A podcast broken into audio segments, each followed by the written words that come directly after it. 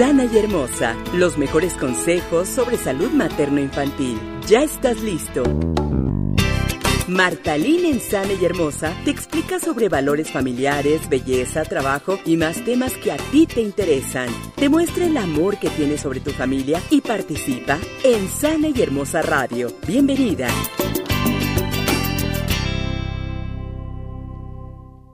¿Qué tal? ¿Cómo están? Yo soy Martalín y el día de hoy tenemos nuevamente y afortunadamente tenemos a Rodrigo Vázquez, que él es este coach, que ya lo tuvimos este, hace algunas semanas y nos habló de cómo criar hijos exitosos. Y gracias al éxito de ese, ese live que tuvimos, donde tuvimos muchas preguntas, donde tuvimos mucha participación por parte de ustedes, es que, bueno, pues volvemos a invitar a Rodrigo para que ahora nos hable de un tema que es súper controversial porque vamos a hablar sobre la felicidad. Y es que la felicidad no es lo mismo para ti que para mí que para Rodrigo. Entonces, la felicidad es un tema bastante, bastante complicado, pero es importante que para todas las personas que decimos estamos en este planeta, en esta vida para lograr algo, bueno, pues que sea para lograr felicidad. ¿Y cómo la vamos a lograr? Quédense porque Rodrigo nos tiene muchos consejos precisamente sobre la felicidad. Y bueno, Rodrigo, él es especialista en éxito, como ya lo comentamos la otra vez, y este, él siempre nos puede, eh, es, especialista de cómo lograr el éxito, cómo tener una buena paternidad, cómo lograr la felicidad y eh, por supuesto es un gran, gran coach de vida que nos va a, este, a dar consejos espectaculares. Así que bienvenido, Rodrigo, ¿cómo estás?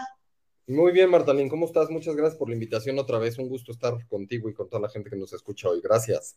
No, hombre, al contrario. Oye, a ver, platícanos. Vamos empezando a definir. ¿Qué es la felicidad? Bueno, mira, como tú bien lo dijiste, cada quien tenemos nuestro concepto de felicidad y hay veces que, que, si te vas incluso a los expertos, hay expertos que te dicen, bueno, pues es que es un conjunto de cosas, pero son, son ciertos temas, pero ciertos parámetros hay que tomar en cuenta, etcétera, etcétera. Pero si pudiéramos hablar de, de uno en específico, la felicidad se podría definir como el sentimiento general de placer y de significado. Es decir, que cuando tú tienes una vida placentera y una vida en la cual tú sientes que tienes un significado, una, una, este, una misión que veniste al mundo a realizar, etcétera, o cuando tu vida tiene, cuando tú haces ciertas cosas y tiene esto significado para ti y para los demás, eso se podría definir como la felicidad. Es decir, el sentimiento general de placer y significado de las personas cuando, cuando, cuando vamos este, a través de la vida, ¿no? Claro, sí, porque al final de cuentas, eh, muchas personas pueden decir, no, es que la felicidad para mí es que cuando sea grande quiero ser millonario y quiero tener el supercoche y quiero tener la super casa y quiero tener a la novia supermodelo y, ¿no? Y hay otras que van a decir, pues para mí la felicidad es que cuando yo logre este, tener una familia, realmente no quiero tener hijos, quiero tener, a lo mejor quiero tener muchas mascotas, o que digan, yo la verdad es que la felicidad para mí es viajar solo por todo el planeta Tierra. Entonces, la felicidad es súper diferente para todas las personas y realmente yo creo que eh, podemos pensar incluso, a lo mejor de una forma muy chiquita, qué es lo que te hace reír a ti que le hace, que a lo mejor no le hace reír al otro, ¿no? O sea, por ejemplo, yo me acuerdo perfecto que fui a ver la película de este Deadpool 2 y creo que mi esposo y yo éramos los únicos nerds que nos reímos, pero cada 30 segundos de en toda la película. Y decíamos, ¿por qué los demás no se ríen? Entonces, yo creo que eso no tiene que ver con la felicidad, pero sí es, a lo que voy es esto. A final de cuentas, ir a ver una película de comedia del estilo que a nosotros nos gusta, eso que nos generaba felicidad a lo mejor en ese momento. Y la respuesta que teníamos es que nos generaba carcajadas, o sea, carcajadas tales que yo creo que andábamos, o andábamos muy simples, que eh, en ese momento nos estaban generando un placer que este, nos, nos estaba llenando a nosotros. A los demás, ¿por qué no? No sé, cada quien.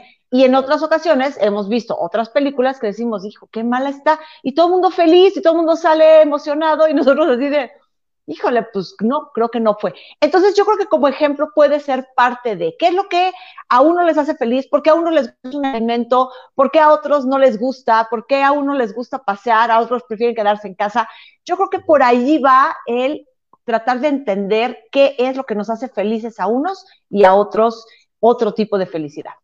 Totalmente, y justo como lo dices, ¿no? Como a, ti te puede causar este placer ir a ver una película y hay otras personas que prefieren quedarse en casa leyendo un libro. O sea, por eso es como un concepto de que depende de cada quien, ¿no? Cada quien, ¿qué nos hace, qué nos, qué nos provoca placer y cómo le damos significado a la vida? Puede, para ti puede tener significado tu vida al estar con tus hijos en la casa todo el día, este, ¿no? Criando, este, criando a tus hijos. Eso es una cosa importantísima y es una parte este, muy significativa en la vida de algunas personas. Para otras podría ser trabajar en una empresa grande, eh, aportando de cierta manera. Para otras personas podría ser dedicarse a la vida comunitaria. En fin, o sea, es esta parte combinada de placer y de significado en tu vida, que como tú bien dices, y lo estamos platicando, ¿no? Para cada quien puede ser diferente. Claro, ahora, por ejemplo, cuando yo estaba de, pues digamos que de adolescente adulto, mi mamá me decía, es que tú pagas porque te contraten. ¿Por qué? Pues porque yo trabajaba en, eh, cuando eh, yo había estudiado actuación, entonces cualquier cosa que tuviera que ver con actuación, que fuera el teatro, que fuera un comercial, que fuera lo que fuera, había ocasiones que decía, aunque no me paguen, yo voy y soy la más feliz. Eso a mí me generaba placer. Claro, llénale la gasolina del coche, pues no, ¿verdad? Con aplausos no se iba a llenar el, refrigerador, pues por más que también que le aplaudiera y le dijera eres maravilloso, pues tampoco se iba a llenar. Entonces, pero había cosas y hasta la fecha hay muchas cosas que aunque no las cobre, me hacen feliz. Y estoy segura que hay muchas personas que van a decir, estás loca, la felicidad tiene que ver con recibir el cheque, con ver mi cuenta que cada vez aumentan los ceros. Y entonces, y no quiere decir que el dinero no sea importante, simplemente es también, hay otra cosa que también aquí yo creo que también debemos de tocar, que es el respetar la felicidad de cada uno. ¿Qué es lo que le hace feliz a cada uno? Porque fui criticada infinidad de veces por haber elegido ser actriz. Pero eso es lo que yo quería. Claro, y si tú ves a muchísimos actores, te dicen eso, ¿no? O sea, yo cuando estoy en un escenario crezco, soy yo misma, soy yo mismo, este, me desenvuelvo, soy feliz, e, etcétera. O sea, y como tú dices, para cada quien puede ser diferente, ¿no? Para unas personas puede ser una cosa, para otras personas puede ser otra. Y sí hay este como concepto de, ¿qué harías tú? ¿Qué te haría feliz, aunque no te, o en qué trabajarías, aunque no te pagaran por ello? Y cuando encuentras eso, digo, obviamente hay que cobrar, ¿no? sí, ahorita como está la situación, pues sí, ya, ya no hay de otra. y las colegiaturas no se pagan solas y el supermercado tampoco, etcétera. Pero es esto como encontrar, ¿no? ¿Qué podría yo hacer siempre que lo pudiera hacer incluso gratuitamente, ¿no? Esto es un concepto también como muy interesante y es algo que brinda placer y sentido a la vida de las personas, ¿no? Exacto, sí, sí, es que es bien complicado. Hay, hay muchísimos trabajos, ¿no? O sea, hay, hay, gente, por ejemplo, que le encanta estar vaciando números en una computadora todo el día y los hacen felices. Yo no lo entiendo, yo no lo hallo, o sea, para mí es, no podría. Y sin embargo digo, bueno, son felices, eso es lo que a ellos les gusta, ¿no? Y qué bueno, ¿no? Qué bueno que tengas a gente que hace lo que le gusta. Malo cuando, incluso hablábamos la otra vez con los hijos exitosos, malo cuando está haciendo una persona algo que no le gusta. Porque puede ser muy bueno, muy bueno en eso, pero está siendo muy infeliz. O sea, imagínate decir, híjole, yo todos los días me levanto, soy buenísimo siendo contador, pero odio ser contador, ¿no? Andrea Agassi, me acuerdo que en su libro decía, es que a mí odiaba el tenis y es un cuate que, fue campeón mundial, ¿no? Pero no le gustaba, o sea, por la imposición de su papá, etcétera, no nos vamos a meter en ese, en ese lío, pero imagínate si tú tienes una persona o un futbolista que disfruta tanto jugando fútbol, o a un carpintero, o a una maestra, o a o un doctor, o a un dentista, cuando lo disfrutas eres inmensamente feliz mucho más que cuando no, que cuando no estás disfrutando lo que haces, ¿no? Exacto. Estaba hace algunos días, publiqué un reel, precisamente porque me encontré muchas fotos en las que me veo feliz, en las que yo estoy contenta, estoy haciendo lo que me gusta. Y publiqué un reel con, diferentes imágenes mías en, Instagram, en donde eh, cito a Confucio, eh, a ver si no me equivoco en la frase, pero dice, encuentra un trabajo que te, que te guste, que hagas todos los días, y este y que, nunca tengas que trabajar. Algo así, no me acuerdo cómo va la frase, no la tengo ahorita, porque soy pésima, ¿te la sabes? Más o menos, cuando encuentras un trabajo que disfrutas todos los días, es como si no fueras a trabajar. Algo así, exacto. Y, y la verdad es que sí es cierto. Ya cuando vienen, este, ahora sí que como las medicinas, cuando vienen este, otras este, eh, eh, adicionales, este, secuencias, consecuencias, digamos, o, o, felicidades adicionales, que, como el cheque, como el regalo, como el... Dices, qué padre, pero mientras, y, hay muchos que dicen, es que ese no es un trabajo, es un hobby. Bueno, ¿y dónde está el problema de que entonces se convierta en un hobby? Es que el hobby no se paga. ¿Y tú qué sabes que no se, que no se me está pagando? Hay formas diferentes en que se está pagando. A lo mejor no me está pagando económicamente, pero ¿qué crees? ese hobby no me deja trabajo, pero me hablan para una conferencia que en una que sí me pagan. Entonces, es, es, lo que donde, donde tú también tienes que ver, ¿no? A lo mejor dices, pues sí, no estoy, no estoy ganando en ese trabajo, pero eh, por hacer este trabajo me dieron un bono para poder adquirir tal cosa que necesito. Entonces, ahí es donde podemos nosotros determinar. Platícanos, eh, ¿cómo, aquí tú, tú me pusiste un, algo que me, que me causó mucha curiosidad, que dice, el nivel de felicidad está determinado por la genética, las circunstancias de la vida y la forma de pensar y actuar de cada persona. Platícame ese tema de la genética, porque es, me, quedé así como, a ver, espérame, ¿en qué consiste? ¿Qué tiene que ver la genética con la felicidad? Claro, fíjate, siempre, y es bien interesante decir, bueno, ¿qué es lo que hace feliz a una persona o no? La gente experta en este tema, que ha estudiado este tema de manera este, muy profunda, se ha dado cuenta que la genética juega un papel importante, este, incluso del 50%, es decir, el 50% de eh, lo que determina la felicidad en una persona es la genética. El otro 10% es, son las circunstancias, dónde vives, si eres hombre o mujer, dónde naciste, cuál es tu trabajo, etcétera, etcétera, ¿no? O sea, las circunstancias de la vida de cada una de las personas. Y el otro 40% es una combinación de cómo pensamos y cómo actuamos. Esto es bien importante decirlo porque se podría decir, bueno, pues es que como en mi familia siempre le hemos pasado mal y desde mis abuelos trabajábamos en algo que no nos gustaba y entonces somos en estas circunstancias de la vida, etcétera, etcétera, ¿no? Se podría pensar que a partir de ahí es lo que ha determinado tu felicidad o tu infelicidad. Y se dan cuenta que no, el 50% es la genética, el otro 10% son las circunstancias de la vida, es decir, tu trabajo, en donde, cuánto ganas, cómo es tu familia, a qué te dedicas, etcétera, etcétera. Pero este otro 40% restante es una combinación, como te decía, de cómo pensamos y cómo actuamos. Entonces, ¿qué te quiero decir con esto? Que el 40% de nuestra felicidad está basado en la manera en que nosotros nos desarrollamos, los pensamientos que tenemos, la manera en que actuamos, las cosas que hacemos, etcétera, etcétera. Entonces, ¿quieres aumentar tu nivel de felicidad? Pues está muy claro ten pensamientos y acciones que te lleven a lograr esto. Más allá de decirte, bueno, pues es que como yo no soy el presidente de mi compañía o no soy el doctor que quería ser o no estoy con mis hijos todos los días o no soy maestro o este, tengo un trabajo mal remunerado, etcétera, etcétera. Esa puede ser una, una pequeña parte, pero el otro 40% lo determina tus pensamientos sobre eso que te está ocurriendo y cómo actúas en consecuencia a través, a partir de esos pensamientos, ¿no? Y esto es un concepto, te digo, bien interesante porque a partir de ahí te das cuenta que tú tienes un amplio margen para ser, para determinar lo feliz que vas a ser. O sea, esta, tú te refieres a que encontremos también parte de, eh, a lo mejor en lo negativo o en cualquier situación, encontrar lo positivo y agarrarnos de él para poder, este, para poder llevarlo al día a día. Mira, creo que es un concepto interesante esto de positivo y negativo, ¿no? Porque hay una historia que, te la voy a resumir muy, muy fácil, muy rápido. No, pero es una persona, ¿no? Que era, que era un cuate como muy exitoso, etcétera, y de repente se rompe una pierna. Y entonces dicen, híjole, qué mala suerte tienes.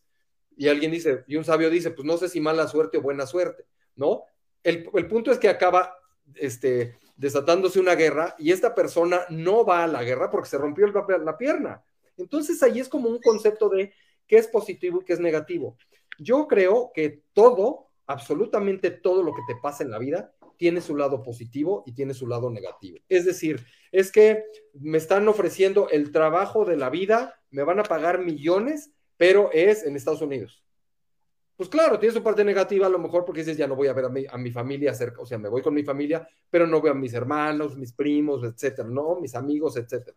Pero por otro lado tiene la parte eh, positiva de que es lo que siempre has querido, te van a pagar muy bien, vas a vivir en condiciones buenas, bla, bla, bla. Entonces, yo creo que es buscarle siempre cuál es la parte cuál es la parte positiva de esto, ¿no? Hay una frase muy importante que, me acuerdo que me comentaban en, cuando hice una maestría en psicología espiritual en Estados Unidos, que decían la, la bendición disfrazada. ¿Cuál es la parte buena de esto que está pasando? ¿No? Por ejemplo, en la mañana yo tenía una sesión con una persona, esta persona estuvo enferma y me dijo, oye, ¿podemos reagendar? Yo podría haber dicho, oye, qué mal, porque yo ya había puesto mi, día en, enfocarme, bueno, esa hora la había asignado a esta persona, etcétera, etcétera. Y por otro lado puedo decir, bueno, qué bueno, porque me da oportunidad de prepararme para estas otras cosas que voy a hacer a lo largo del día. Entonces ahí es cómo le puedes ver la parte positiva a las cosas que tú me podrás decir, ¿cómo le puedo ver la parte positiva al cáncer? Me dio cáncer, ¿qué tiene de positivo eso? Si te vas a muchas personas que han tenido cáncer, te dicen que es lo mejor que les ha pasado en la vida. ¿En qué concepto o bajo qué criterios?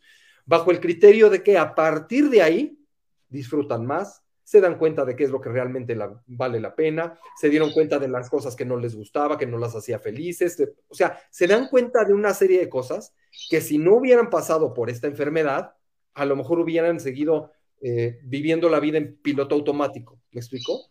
Como cuando persona también, es que la despidieron, qué tragedia. Hay millones de historias, Oprah Winfrey es una, ¿no? Que te dice, es una bendición que me hayan despedido, porque a partir de ahí redefiní qué es lo que yo quería hacer y entonces empecé a hacer algo que me producía muchísimo más placer y satisfacción y sentido a mi vida de lo que estaba haciendo. Si no me hubieran despedido, seguramente hubiera yo llegado a ser la directora general de la empresa, ¿no? Pero no habría sido tan feliz y mi vida no habría adquirido este sentido que ahora ha adquirido a partir de este evento. Claro, es un evento desafortunado, pero ¿cómo le doy la vuelta para sacar y hacer que ese evento se convierta en algo afortunado para mí? Acuérdate, la vida no te manda cosas que no sean buenas para ti. Lo que pasa es que de repente no queremos entender que nos está mandando esto por alguna circunstancia pero la vida siempre te va a poner en circunstancias que te ayuden a crecer y a mejorar como ser humano. Fíjate que yo tengo muchos, muchos años, de hecho no sé ni siquiera cómo empecé, seguramente fue por algún, alguna, algún tema desafortunado, no sé, que un día me metí en la cabeza que dije, las cosas suceden por algo. Totalmente. Y entonces, en cada situación buena o mala, y sobre todo en las malas, que es en las que más te das cuenta, dices, por algo pasan las cosas. Si no está saliendo, no la está esforzando. Ay, se nos fue Rodrigo, pero bueno, no la está esforzando. Por algo suceden las cosas. Y, y sí me he dado cuenta que, que, que efectivamente sucede algo y dices, ¿por qué me pasa? ¿Por qué me dio? Te enojas, pegas de gritos, pero dentro de lo que cabe, cuando pasa el tiempo, cuando pasan los días o pasan los meses, incluso a lo mejor los años, dices, ahora entendí por qué pasó eso. O qué bueno que pasó eso para que pudiera pasar esto. O qué triste que tuve que pasar por aquello. Ya tenemos otra vez aquí a Rodrigo. Disculpame, algo, algo ocurrió, pero aquí estoy. Eh, ya sabemos que el Internet así es, pero estaba comentando de que, de que muchas veces decimos, eh, ¿por qué me pasa esto a mí? ¿No? Y te enojas y pegas de gritos y pasan semanas, días, meses, años y dices, qué bueno que me pasó esto, porque si no, entonces no hubiera llegado a esto. Qué bueno que viví por esto o para esto o con esto para poder hacer aquello. Pero entonces, en el momento que nos pasan las cosas, no sabemos por qué están pasando, no sabemos si es porque hay alguien arriba, no sabemos si es porque nosotros lo provocamos, no sabemos por qué, eh, si era la suerte, el destino, lo que sea, pero sucede algo que a lo mejor no estás de acuerdo. Y entonces ahí es donde yo creo que tienes que pensar, uno, bueno, que eso es lo que yo hago y me ha, servido, a lo mejor me ha servido hasta como de catarsis inmediata, de pensar, uno, las cosas suceden por algo, ¿no? Esto se va a solucionar, esto va a mejorar, esto no va a durar toda la vida, ¿no? Entonces, ese es lo primero que hago. Y lo segundo, y, créanme que esto lo, lo, pienso siempre en cuestión de segundos, ¿eh? Es gracias. O sea, gracias porque si pasó así, pudo haber sido peor. Claro. O si pasó así, es porque a lo mejor viene algo mejor. Entonces yo creo que ahí es, no, no, a lo mejor no es como dijimos al principio de, de vivir todo el tiempo positivo, de ser el que va brincando de nube en nube entregando su gusto. No, simplemente entender que tenemos un motivo, ¿no? A lo mejor, a lo mejor sí hay un motivo en la, en la vida, pero algo tenemos que hacer. Ya estás aquí, pues algo hay que hacer. Y, y eso es lo que a lo mejor, por ciertas circunstancias, son las que nos van a llevar a la felicidad. Claro. Y fíjate este concepto bien, interesante. Si cambiáramos el concepto de, o sea, en vez de decir, qué mal que me pasa esto, si lo cambiáramos por, tengo que encontrar lo bueno de esta situación, en cualquier situación que te ocurra, tu, tu perspectiva cambiaría en un 100%. O sea, es, a ver, ya me, el ejemplo que les ponía hace ratito, ¿no? Del que platicábamos hace ratito de, de, que se rompió la pierna, ¿no? Híjole, qué mal, porque quería ser jugador de fútbol. ¿Cuál es la, o sea, ¿Cuál es lo bueno de esto? A lo mejor no lo sabes en ese momento, ¿no? Como se dio en esta circunstancia, pues, la guerra no explotó en ese momento, explotó un poco después, pero gracias a que tenía la pierna rota no fue a la guerra. Pero siempre entender, a ver, ¿cuál es el aprendizaje que me está dejando esta situación? ¿Y cuál es la parte buena? Y confiar en que quizá la parte buena todavía no la ves, pero te está pasando por algo. Claro. Cuando tú tienes esta perspectiva, creo que la manera de ver las cosas te cambia abismalmente. Claro, y tú lo has dicho, te das cuenta sobre todo cuando son enfermedades, ¿no?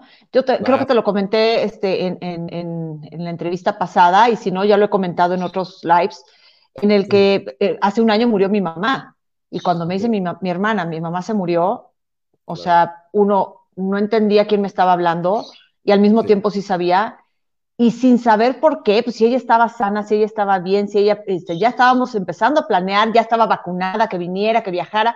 Lo primero que hice, antes de sentarme, porque después de que te dan una noticia así, pues lo primero que tratas de hacer es sentarte, lo primero que dije fue gracias. ¿Por qué? Porque yo siempre tuve mucho miedo de que a mi mamá le regresara el cáncer. Yo no quería ver a mi mamá este, postrada con cáncer, con dolores, sufriendo, llegar a una, a, este, a ser una anciana que a lo mejor no nos reconociera, que tuviera alguna enfermedad en la que, en la que ya tuviera algún tipo de demencia senil. No, nos despedimos de ella sin saber, con, un, con el clásico de, bueno, ahí nos hablamos luego, ya sabes, este, te quiero mucho, etcétera, etcétera. Y ella el día siguiente ya tenía su agenda para jugar videojuegos con mi hija. O sea, había planes. Y entonces lo primero que dije fue gracias. Y todo el mundo me dijo, ¿por qué gracias? Estás loca. No, a ver, espérense, se murió dormida. Y es lo que yo no quería ver en mi mamá, sufrimiento, dolor, y creo que no queremos verlo en nadie.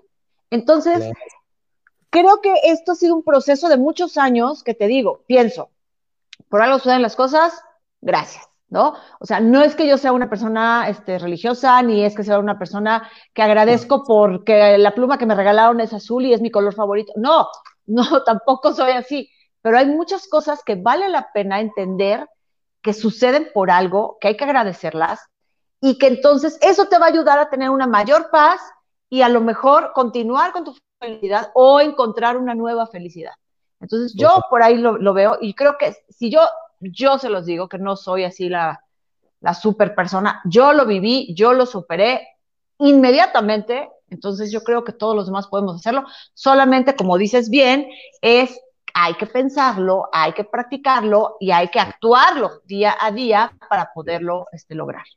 Claro, totalmente, totalmente. Y te digo, como decíamos, ¿no? Enfocarte mucho en ¿Qué es lo positivo? O sea, ¿qué hay de positivo en esto? ¿Cómo le puedo dar la vuelta? Esto que me está pasando, ¿cómo le puedo dar la vuelta para sacarle algo positivo? Y no es obviar eh, la, parte negativa. Me explico, oye, me quedé sin trabajo. Pues claro, implica de repente, este, a lo mejor va a haber una época en la que te sientes inquieto, va a haber ansiedad en la familia, etcétera, etcétera. Pero ¿qué es lo positivo de esto? Cuando tú te enfocas, te digo, en la parte positiva, las cosas se vuelven mucho más manejables y mucho más este, transitables a partir de lo que te está ocurriendo ¿no? en la vida. O sea, esto me pasó, ¿cómo lo puedo llevar a un buen término? ¿Qué puedo aprender? ¿Cómo que provecho le puedo sacar a esto? ¿Y cómo puedo darle la vuelta a esto que considero hoy negativo, lo entrecomillo, para darle un giro hacia algo positivo? Oye, a ver, este, ¿cómo, cómo podemos definir cuál es el, el, concepto propio de cada uno para entender este, la felicidad y cómo ser felices cada uno? Mira, yo creo que este, sería partir, o sea, uno tiene que considerar qué, te da placer y qué te provoca significado en tu vida. Cada quien va a tener su concepto. te invento, para una persona puede ser, bueno, para mí el significado es colaborar este, en una sociedad para educar a este, niños, ¿no? ¿Y qué te produce placer?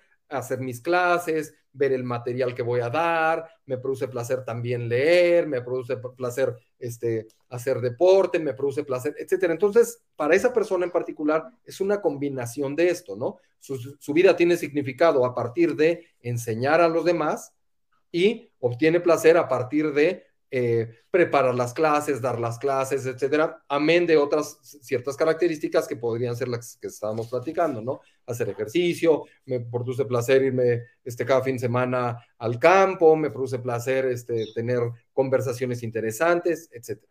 Y para otra persona podría ser algo totalmente distinto, ¿no? Para mí es ayudar en la salud de las personas, podría ser para un doctor, o placer podría ser ver una linda sonrisa en la gente, para un ortodoncista. O sea, para cada quien puede ser distinto. Entonces, creo que es un concepto, ¿no? A partir de qué me produce placer y qué da significado, y a partir de ahí, cada quien tiene que definir lo que para esa persona, este, eh, eh, eh, dando placer, y, obteniendo placer y teniendo significado, provoca la felicidad.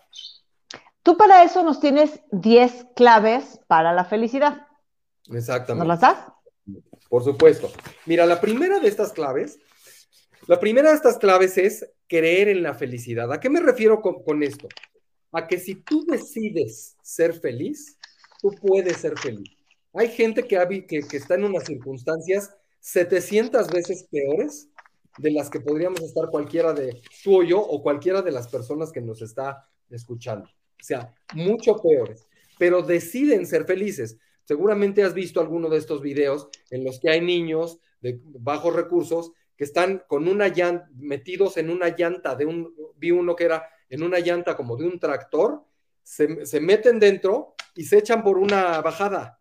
Hubieras visto las risas, creo que pocas veces he visto cómo se ríen y cómo disfruta tanto un niño haciendo eso. Tú podrías decir, bueno, pues es que a mi hijo lo que le gusta es el videojuego. Sí, le provoca felicidad, pero en este caso, o sea, sí darte cuenta de que la felicidad está ahí, de que tú puedes ser feliz, de que realmente tú eres la persona o tú eres quien determina eh, si eres feliz o no a partir de tus creencias, de tus conductas, de tus elecciones.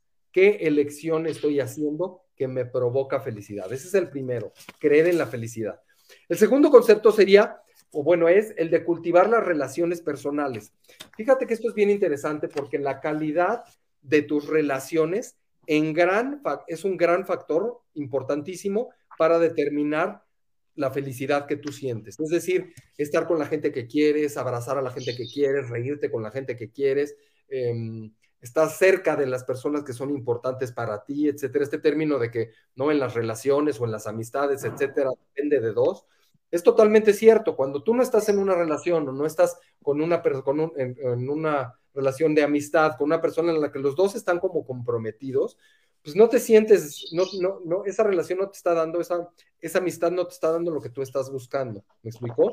Oye, es que yo siempre le hablo a Marta Línea, a su esposo, para que nos veamos, para que platiquemos, etcétera. Nunca me contesta, me deja en visto, etcétera. Pues claro que no se está dando una circunstancia a partir, una circunstancia favorable en términos de amistad a partir de esa situación, ¿me explicó?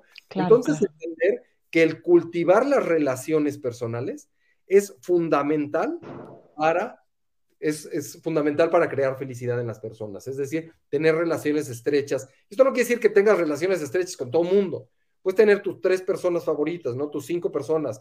Me llevo muy bien con mi hermana, con mi papá y con tres amigos del trabajo. Buenísimo. Pero estrechar estas relaciones y cultivar estas relaciones personales es fundamental para generar felicidad en las personas.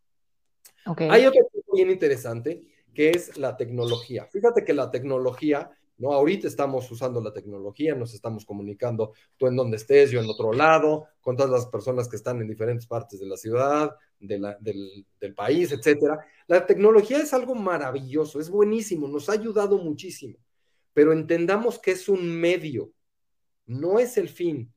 Entonces, aquí viene el tercer punto que es importantísimo, desconectarnos de la tecnología, es decir, hacer un lado el celular, porque la tecnología me acerca, pero seguramente has visto, ¿no? En algún restaurante que llegas y están cinco personas que hace mucho tiempo no, no se ven, digo, ya que te enteras un poquito de la situación, o tú con tus amigas, cuatro o cinco, o las cinco, están en el celular. Entonces, la tecnología, o sea, acerca a las personas que están lejos y aleja a las personas que están cerca. ¿Por qué? Porque estamos cerca, un metro, un metro y medio de distancia en una comida, pero yo estoy chateando con mi mamá o con mi hermana o con mi amigo o con mi hijo que está a kilómetros de distancia. Entonces hay que tener bien claro que la tecnología es buenísima, favorece muchísimas cosas, pero es un medio, no es el fin para, ¿me explicó? Y entender, te digo, también de repente vemos la clásica historia en Facebook, ¿no? De la persona que está en Arabia y la otra que está en Dubái y la otra que está en Australia y tienen unas vidas maravillosas. Sí, para la foto se pusieron así. No estoy diciendo que no se le estén pasando muy bien o que su vida no sea, no, no estén teniendo buenos momentos, etcétera pero entender también esta parte como de que, que, se da mucho en redes sociales, ¿no? ¿Quién es más feliz? ¿Quién tuvo la mejor vacación? ¿Quién es más contento? ¿Quién tiene la pareja más guapa? Etcétera. Cuando esto realmente no es lo que te brinda la felicidad, lo que te brinda la felicidad son muchas otras cosas. Entonces, entender, entender este concepto también de desconectarse de la tecnología. Yo estoy muy conectado a, a las redes sociales, por ejemplo, por cuestiones de trabajo, pero he decidido de un tiempo para acá sábado y domingo borro las aplicaciones de las redes sociales de mi celular, las borro para no tener acceso a ellas. Me explico porque es muy fácil en cinco minutos que estoy esperando a que mi hijo, no sé, acabe de prepararse porque vamos a salir y meterme a las redes sociales tres minutos con el pretexto de que son cuestiones de trabajo o ver algo interesante, etcétera, porque además están llenos de cosas padrísimas. O sea, si tú pones algún tema que te interese este, en redes sociales, te aparecen cosas interesantísimas pero el desconectarte hace que estés viviendo en el momento presente y te estés enfocando en otras cosas. Es, por eso la, de, de, ahí la importancia de dejar a un lado la tecnología, desconectarte la tecnología como una clave para la felicidad. Claro, y es que sabes que eh, cuando tú dices, voy a tener un evento, me voy a reunir con amigos que hace mucho tiempo que no veo, me voy a meter al cine a estas dos horas de, de, esta película que tengo tantas ganas, y a la hora de la hora te das cuenta que efectivamente las personas están conectadas con el celular, con algún tipo de tablet, y dices, a ver, uno, estás en el cine, no le estás entendiendo a la peli, no estás poniendo atención, no estás en el momento. Si decides porque no has visto a tus papás en mucho tiempo, porque pasó la pandemia y por fin te reuniste con ellos y les vas a dar unos ratos, unas horas en un restaurante que además les encanta y están con el celular, entonces dices, ¿dónde está el tiempo de calidad? Entonces estás inmerso en otras cosas que no estás disfrutando el momento. Nosotros sí, desde hace muchos, muchos años, aplicamos lo que, con, con, los niños, el, vamos a, a, un restaurante, somos adultos y queremos pasarla bien y no estamos peleando con los niños, que siéntate bien, que hace que, toma tu celular. A la tercera vez que lo hicimos, dijimos, estamos metiendo la pata. Y todavía no había así como que mucha comunicación en redes sociales sobre el tema, porque mi hijo ya está grande. Pero dijimos, estamos metiendo la pata. Lo estamos acostumbrando a que cuando salgamos, salimos mi esposo y yo, pero él está presente, pero no está, él está en otro planeta. Y la idea es que estemos juntos. Entonces, Exacto. si tú ya estás teniendo tu comida de fin de semana con tu familia en un restaurante, en tu casa, en tu carne asada, no hay motivo para tener un celular, un, un dispositivo que te esté distrayendo de esto. Ni Exacto. el de videojuego, ni el celular, ni la tablet, ni el trabajo, ni nada. Antes sí. los trabajos eran de tal hora a tal hora, de lunes a viernes y a lo mejor un ratito el sábado o no ibas el sábado. Y nadie sí. tenía que molestarte en ah. sábado, en el fin de semana, o sea, cero que el jefe te hablara, no tenía por qué, porque era tu derecho de tener tu fin de semana libre. En cambio ahora son las 11 de la noche del domingo y te están pidiendo la chamba. Son las, sí. este, las 3 de la mañana y, oye, perdón, es que no puedo dormir y me acordé que mañana tenemos que entregar. Oye, espérate, yo claro. sí duermo, no porque el celular o porque los dispositivos o las aplicaciones nos acerquen, quiere decir que tienes que estar en ellas, tienes que atender a otros. Perdón, pero todavía existen los horarios de oficina. No te claro. pagan por recibir llamadas los fines de semana. Claro, Entonces, y no hay una cláusula todavía en un contrato que diga que vas a hacer eso. Si tú ya firmaste algo, pues órale, bueno, pues ya modo. Pero la realidad es que se tiene que respetar. Y así como eh, tú pides que te respeten con el trabajo, pues entonces tú también como papá, ten tu área, nosotros tenemos este un espacio donde ponemos a cargar celulares y tabletas en la cocina y ese es este ese es el área donde allí se quedan. Y estamos comiendo y nadie agarra el celular. Y sí estoy escuchando que está suene y suene y suene este de lunes a viernes y digo, eso fue este eh, eh, mensaje, ese fue mail, ese fue algo en redes sociales. Y digo, me vale, estoy con mis hijos comiendo. Y, sorry, pero si es algo urgente, que me marquen. Y aún así, si me marcan, pues a ver si contesto. Entonces, yo creo que también nosotros tenemos que limitar este tipo de acciones, educar a nuestros hijos para que no se acostumbren a tener un dispositivo a la hora que están conviviendo con la familia, porque hay muchísima promoción de muchísimos este, eh, juegos, este, temas sociales, temas familiares, que te dicen, dale calidad a tu familia. Vamos dándole calidad a la familia, esa es la realidad. Claro, y es muchísimo más importante, o sea, yo prefiero pasar 20 minutos de calidad contigo que estar 5 horas, tú en el celular, yo en mi celular y que ni, siquiera nos hacemos caso, ¿me explico?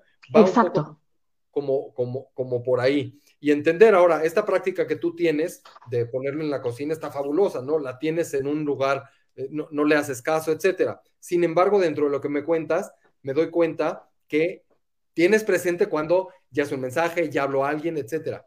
No sé, te invito a que hagas una práctica distinta. En vez de que sea en la cocina, ponlo en el, en el póngalo en el cuarto más lejano. Yo, por ejemplo. No, o sabes qué, apagarlo. O sea, te das tu, hora de la comida, ¿no? El clásico era de 2 a 4. Entonces, pues de 2 a 4 se apaga. no hay oficina este, virtual.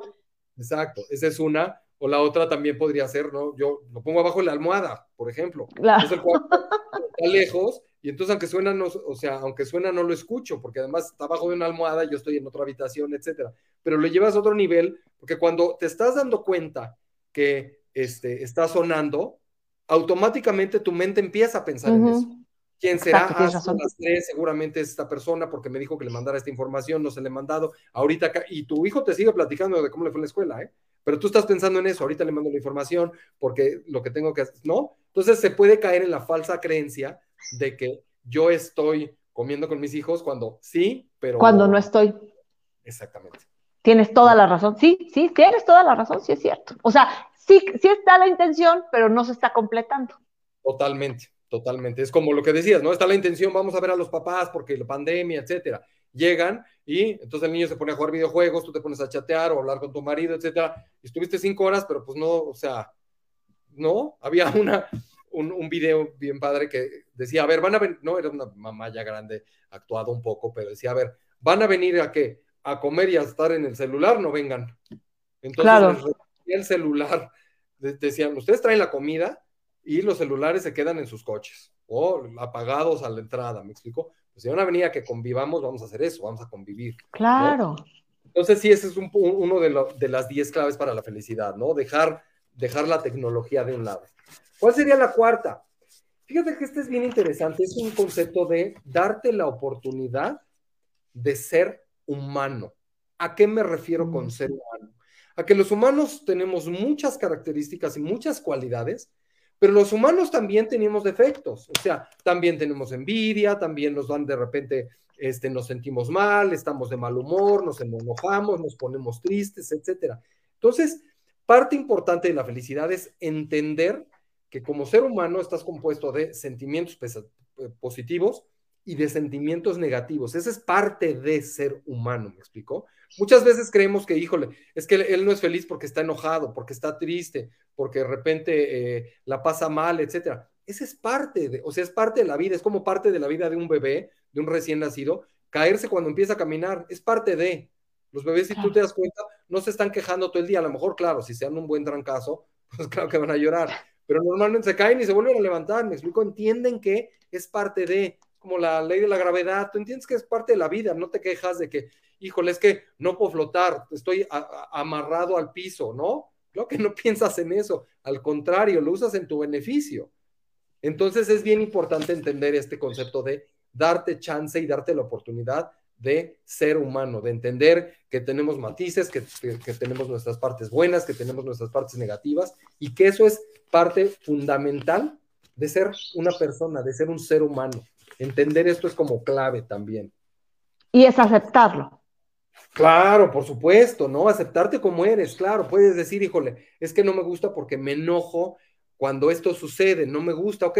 El chiste es entenderlo, ok, esto me pasa, lo acepto y claro, se puede mejorar. Hoy esto no me favorece porque cuando me pongo en mal humor, entonces empiezo a tratar de una manera que no me gusta a las personas que quiero, me desquito con las personas que me importan, etcétera. Ok, entonces, bueno, pues practica, ¿no? Haz algo para que esto no te ocurra, pero entender que así eres o que es parte de ser un ser humano. De repente los seres humanos nos ponemos tristes cuando algo ocurre en nuestras vidas. No hablábamos al principio de buscarle el lado bueno.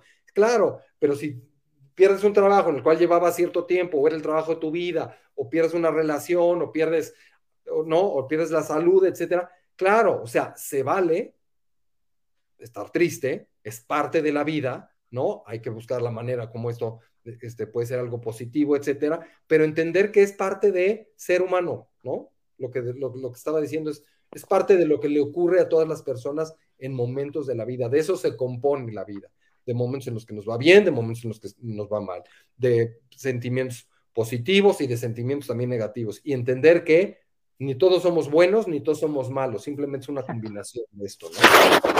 Muy bien, ok. Ahora, otro punto, otro punto bien importante es que genera felicidad, está comprobado que genera felicidad, es aprender a descansar. Tú me podrías decir, ay, pues todos los días me duermo, o sea, estoy descansando. No, Descansar es realmente salirte de todos los pensamientos, todas las preocupaciones, todos los pendientes que tú puedas tener y darte cuenta de que a partir de tener un, realmente, un, real descanso, vas a generar este, felicidad. Se regeneran este, muchísimas, muchísimas cosas en el, en el cuerpo, se regeneran células, etcétera, ¿no? Pero entender que descansar es parte importante y descansar también es de repente ver Netflix en la noche si tú quieres, ¿no? O sea, ya acabó tu día, entonces ahora voy a descansar haciendo cosas que me gustan, voy a descansar de mis actividades cotidianas, ¿no? Tanto profesionales como personales, atiendo a mis hijos, atiendo a mis papás, tengo un trabajo, atiendo a casa, lo que tú quieras, pero también como extraerte y hacer cosas que te generan a ti felicidad. Eso también es descansar, o sea, hacer cosas que nos gustan y que nos hacen estar en un mood diferente, ¿no? En un mood, este, te digo, relajado, tranquilo, más contentos, ¿no? Yo también cuando veo alguna serie que me gusta, pues claro, me la paso padrísimo, y es muy padre. Entonces es una manera de descansar. Y esto es fundamental para crear felicidad en las personas, ¿no? Hemos, hemos hablado en otros, este, en otros lives precisamente eh, de darnos el tiempo para nosotros mismos, ¿no? El tiempo de que si te gusta ir a un spa, pues vete a un spa. ¿Te gusta salirte a caminar? Salte a caminar. ¿Te gusta este, eh, arreglarte las uñas a ti misma? Entonces cómprate el montón de esmaltes y píntatelas tú solita, ¿no? O sea, darte tu tiempo en el que tú te quieras, porque ese es el momento tuyo que además es el que te va a dar esa paz y esa tranquilidad, que me imagino que es a la que tú te estás refiriendo. Claro, totalmente. Yo me estoy acordando mientras dices esto de una prima que decía, ¿quieren tener una mamá feliz? Déjenme dormir el sábado y el domingo hasta las 10 de la mañana.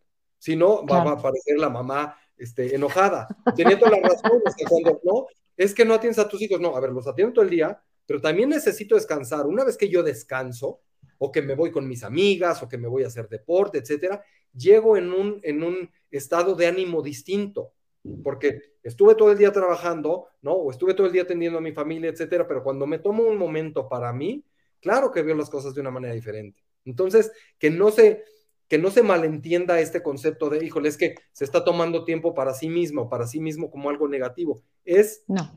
subrayo, es necesario tener tiempos que nos generen felicidad, que nos hagan este, salir de la cotidianeidad, que nos hagan eh, estar en un, en un momento diferente, con personas diferentes, en actividades diferentes, para que cuando regresemos a lo que nos encanta, disfrutamos y además es nuestra obligación, ¿no? Pero lo podamos hacer desde otra perspectiva, como mucho más fresca y mucho más enrique y que la hagamos mucho más enriquecedora.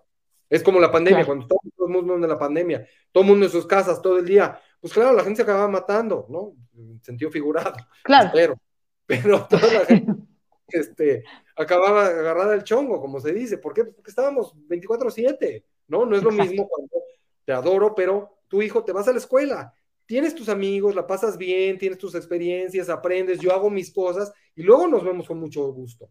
Pero cuando estamos pegados todo el día, pues no, necesitamos también nuestros espacios personales con otras personas y en otras actividades para regresar a la cotidianidad, pero de una manera como mucho más este, empática, satisfecha y mucho más alegre y que nos provoque felicidad el volver a esto que estamos, que hacemos con mucho gusto todos los días, ¿me explicó? Claro, claro que sí. Oye, se nos está acabando el tiempo y nos quedan cinco puntos. Vámonos un poquito más rápido para que nos dé chance de entender perfectamente bien todos estos puntos de felicidad y que la gente siga anotando, porque yo estoy anotando también este, estos puntos para lograr este, la felicidad. Ok, vámonos rapidísimo.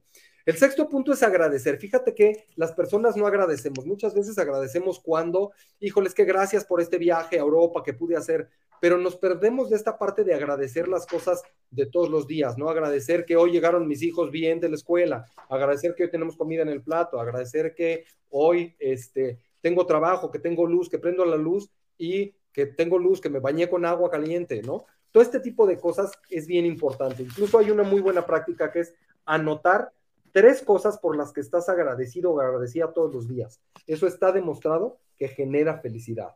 Ese sería el sexto punto, agradecer.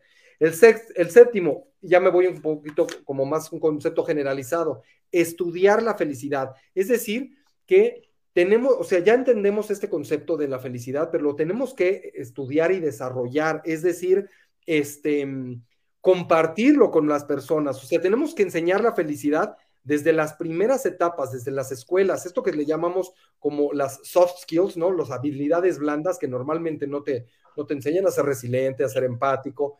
Esto se tiene que enseñar desde edades tempranas porque es difícil entonces que yo llegue a una edad adulta, trate de ser feliz si nunca me han enseñado esto, este concepto que me da placer, que me da sentido a mi vida, etcétera, etcétera. O sea, es importante que consideremos parte importante de, de la vida de las escuelas y de la vida en general, enseñar a los hijos sobre la felicidad y a nosotros mismos. La es que sí debería ser parte, perdón que te interrumpa, sí debería de ser parte de, este, de, las escuelas. Hay muchas materias que nos hemos, hemos dado cuenta este, eh, que tienen que ver con la salud mental y que no, nadie te las enseña y terminas siendo adulto con un psicólogo o con un psiquiatra. Y poco a poco han estado dándose cuenta de que sí puede ser este, una necesidad incluir este tipo eh, de, enseñanzas desde etapas muy tempranas, ¿no? Por ejemplo, como, como en Japón, en Corea, que les enseñan a limpiar las escuelas y los ves unos taponcitos que dicen apenas se mueven, apenas tienen motricidad, pero ya están teniendo hábitos saludables, ¿no? Entonces, a lo mejor también empezar a tener hábitos este, sobre salud mental en las escuelas sí se ha considerado, no se ha implementado, por lo menos en México, no sé si en algún país, pero sí he leído que en otros países sí han considerado este, agregar ese tipo de, de hábitos saludables desde muy pequeños. Claro, y es fundamental lo que tú dices, ¿no? O sea, darnos cuenta de esto, digo, lo vimos, por ejemplo, en las Olimpiadas con esta gimnasta, ¿no? Con Simone Biles, ¿no? Que, que, decía, no estoy bien, entonces no puedo competir. O sea, desde gente que, se podría pensar, ¿no? La definición del éxito que cada, cada quien tenga, como lo hablamos antes, pero, híjole, súper exitosa en lo que está haciendo, se entiende que también necesita cuidar su salud mental y es importantísimo cuidar la salud mental. Entonces, bueno, entender que hay que enseñar esta parte de la felicidad desde edades muy tempranas, ¿no? La octava que decía es invertir en la felicidad. Esto es bien importante. Hay empresas muy eh, enfocadas en esto, pero hay otras empresas y en otras casas que no, que no invertimos en la felicidad. Es decir, eh, darnos cuenta, por ejemplo, en un trabajo que cuando tú tienes trabajadores felices, son mucho más productivos, mucho más creativos y mucho dan mejores resultados. Eso está, pero este, súper comprobado, que en la medida en que tú eres feliz, vas a generar muchísimo más, vas a tener mejores resultados y vas a ser más creativo, etcétera. Esto lo puedes llevar a la, a la escuela. ¿No? Cuando un niño está contento con su maestra, con sus compañeros, etcétera, va a rendir muchísimo más. Si tú en tu casa tienes un ambiente de trabajo, de un ambiente familiar sano, eh, en, el cual se fomenta, ¿no? Como la interacción, el amor, etcétera, vas a tener, vas a generar mucha más felicidad que si tienes un ambiente en el cual todo, el día son gritos y sombrerazos, ¿no? Entonces, entender esto de darse cuenta de la importancia de invertir en esto. Oye, nos hace felices ver películas juntos, perfecto, pues inviértele a una plataforma en la cual puedas ver películas con tu familia porque eso les está generando felicidad. Esto es un concepto bien interesante. Ah, fíjate, el noveno sería, es un concepto también interesante, hacer listas de tus pasiones y de tus puntos fuertes y mm. luego cómo combinarlos. Es decir, es desarrollar una lista de cosas que son significativas para ti, qué, qué cosas son o qué actividades son realmente significativas para mí, cosas que te provocan placer y cuáles son tus puntos fuertes. Y una vez que entiendas esto, que te hagas una lista de esto, encontrar esas actividades que, se, que conjugan todo esto. Es decir, de esta manera tú vas a estar encontrando lo que es significativo para ti, cuáles son tus pasiones y cuáles son tus puntos fuertes, y se combinan de tal manera que cuando los llevas a cabo, esto te produce felicidad. Y está comprobado, entras también en un estado que, le llaman en un estado de flow, etcétera, pero entras en, en esta en este, reitero, en este estado en el cual tú te sientes contento, estás, eres bueno en lo que haces, eh, lo disfrutas, te produce sentimientos de satisfacción, etcétera, etcétera. Esto es bien importante, ¿no? La parte Fíjate que es, eso de hacer la lista y conocer tus puntos fuertes muchas veces no lo, no lo sabemos. Y muchas personas dicen, no, pues es que no estudié en la universidad. A ver, espérate, no, no es tu punto fuerte este, el estudiar o no estudiar. No es tu punto fuerte o no es parte de tu pasión el haber entrado a la universidad o no, e, el estar o no estar. Es, ¿qué, ¿cuál es tu punto fuerte? ¿Sabes lavar bien la ropa? ¿No? O sea, ¿cuál es tu pasión? Después de que lavaste la ropa, ¿huele rico? ¿Te gusta cómo huele? O sea, desde las cosas absurdas y simples es empezar a llenar una lista y a lo mejor no va a ser una lista en la que te vas a tardar media hora, a lo mejor es una lista que te vas a tardar quizá, ¿qué? ¿Un año? O sea, meses, semanas, ¿no? O sea, hasta que descubras todo eso y entonces tú puedas realizar, ahora sí, como, como, como bien dices tú, descubrir qué es lo que te hace feliz. Pero la cosa es que aunque te tardes un año en realizar esa lista, que, que la hagas, que te descubras y entonces la trabajes, ¿no? Que la aproveches y que digas, todo lo que he hecho, pues sí, soy feliz, me va bien, estoy contento, estoy a gusto, estoy en una zona de confort quizá, pero que te haga, se me hace que tengo que irme por otro lado, ¿no? Y eso yo creo que una, eso es un muy, muy buen consejo este, que nos das, hacer una lista para recapitular, llamémosle, para este, eh, reinventar nuestra vida. Totalmente. Y algo de lo que dijiste ahorita me lleva al punto, al último punto, ¿no? De, de esta conversación, que es entrenar la felicidad. Es decir, todo lo que hemos hablado está muy bien, pero esto se debe de convertir en un hábito diario, en un hábito rutinario. No es algo que vas a hacer de vez en vez, es algo que tienes que hacer todos los días. Así como si quieres tener una buena condición física, entonces vas al gimnasio o haces ejercicio, andas en bicicleta, corres, etcétera, cinco, seis, siete días a la semana. Esto tiene que ser también entrenable, es decir, lo tienes que entrenar para lograrlo, porque si quieres, si quieres ser feliz, tienes que hacer todos los días cosas que te hacen feliz. Este es el último punto que es, como te digo, súper importante, no nada más entenderlo desde un concepto, que desde, desde una parte conceptual, ¿no? De que, bueno, sí ya entendí los conceptos, sino que se tiene que practicar, se tiene que entrenar, y subrayo, se tiene que entrenar todos los días. Ahora, ¿qué pasa si estás tú, estás en este nivel de que estás practicando, de este punto número 10, hay que practicar la felicidad, hay que este, mantenerla, hacerla crecer una vez que ya la conocemos, todo este punto, pero nos regresamos al punto 4, que es el dar la oportunidad de ser humano, y ese día amaneces de mal humor y dices, me vale el mundo. ¿Es válido? Mira, yo tengo una, una frase que, que me parece muy interesante, que es, todos los días es año nuevo. ¿A qué me refiero con esto? Que se vale empezar todos los días. Es que ayer la pasé fatal y lo hice fatal y me fue muy mal y entonces fui grosero y entonces no, no, no desarrollé la felicidad. No importa. Todos los días, todas las horas, ¿no? Es que en la mañana me fue mal. Perfecto, pero ya son las dos de la tarde. Tienes una nueva oportunidad para hacer algo que te, realmente te lleve la felicidad, porque en, en este concepto cuatro, ¿no? Todos somos seres humanos, o sea, somos seres humanos y entonces entendiendo que, bueno, pues ya me enojé, perfecto, no pasa nada. Claro, tendrás que este, ir con las personas si le llamaste, si, fuiste grosero con alguien, etcétera, ¿no? Pero a lo que voy es, a partir de ahí eso ya pasó.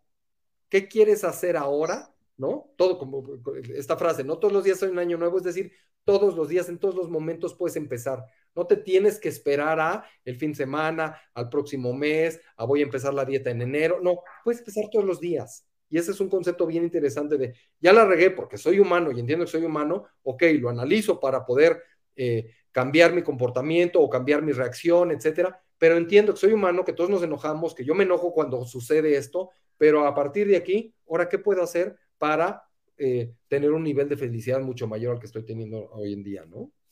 Y entonces retomar donde nos quedamos y continuar con ese mantenimiento de felicidad, con ese crecimiento de felicidad y esa práctica e inversión de felicidad, ¿no? Podemos llamarle también así. Totalmente, totalmente. Oye, Rodrigo, pues la verdad es que padrísimo, me encanta platicar contigo y este, y sí, pues el tiempo se va, o sea, se va de volada porque sí hay mucho que aprender. Este asunto de que seas coach, a mí siempre me, ha parecido magnífico. Yo no sé si yo lo yo podría ser, pero el poder platicar con alguien inteligente que te esté diciendo, hey, la gente se equivoca, hey, la gente puede salir adelante y tú puedes hacerlo también, eso me parece muy padre, muy loable, me parece sensacional y te agradezco enormemente que estés aquí para darnos estos consejos. Por ahí tenemos otro tema este, que platicamos hace poquito, que era el de hablar precisamente eh, eh, a, nivel, a nivel coach eh, sobre el divorcio. ¿Te acuerdas que, me dijiste?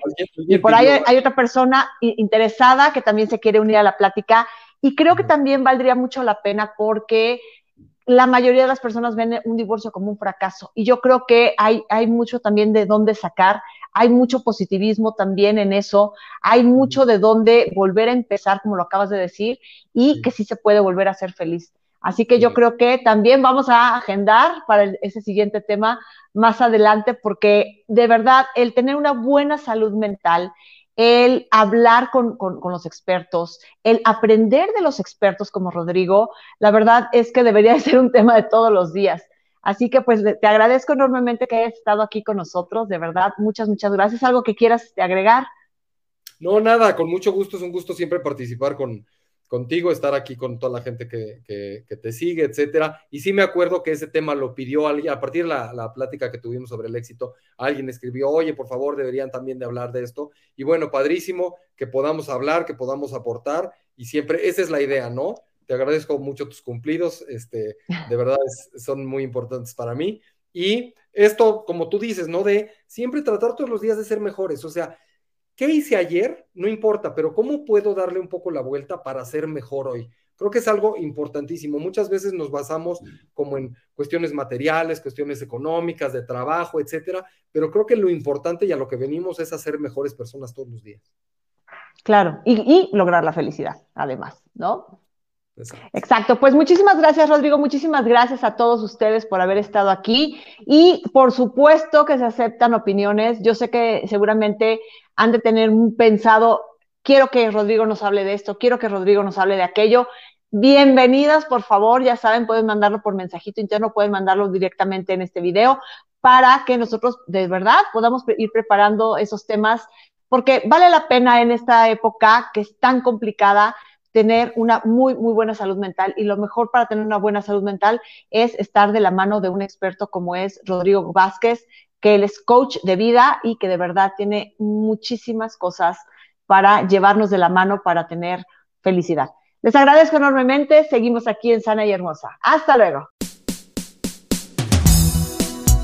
El amor a la familia se demuestra y en Sana y Hermosa Radio has aprendido cómo. Marta Lynn te espera el próximo miércoles en punto de las 10 de la mañana. Por cierto, en la misma página.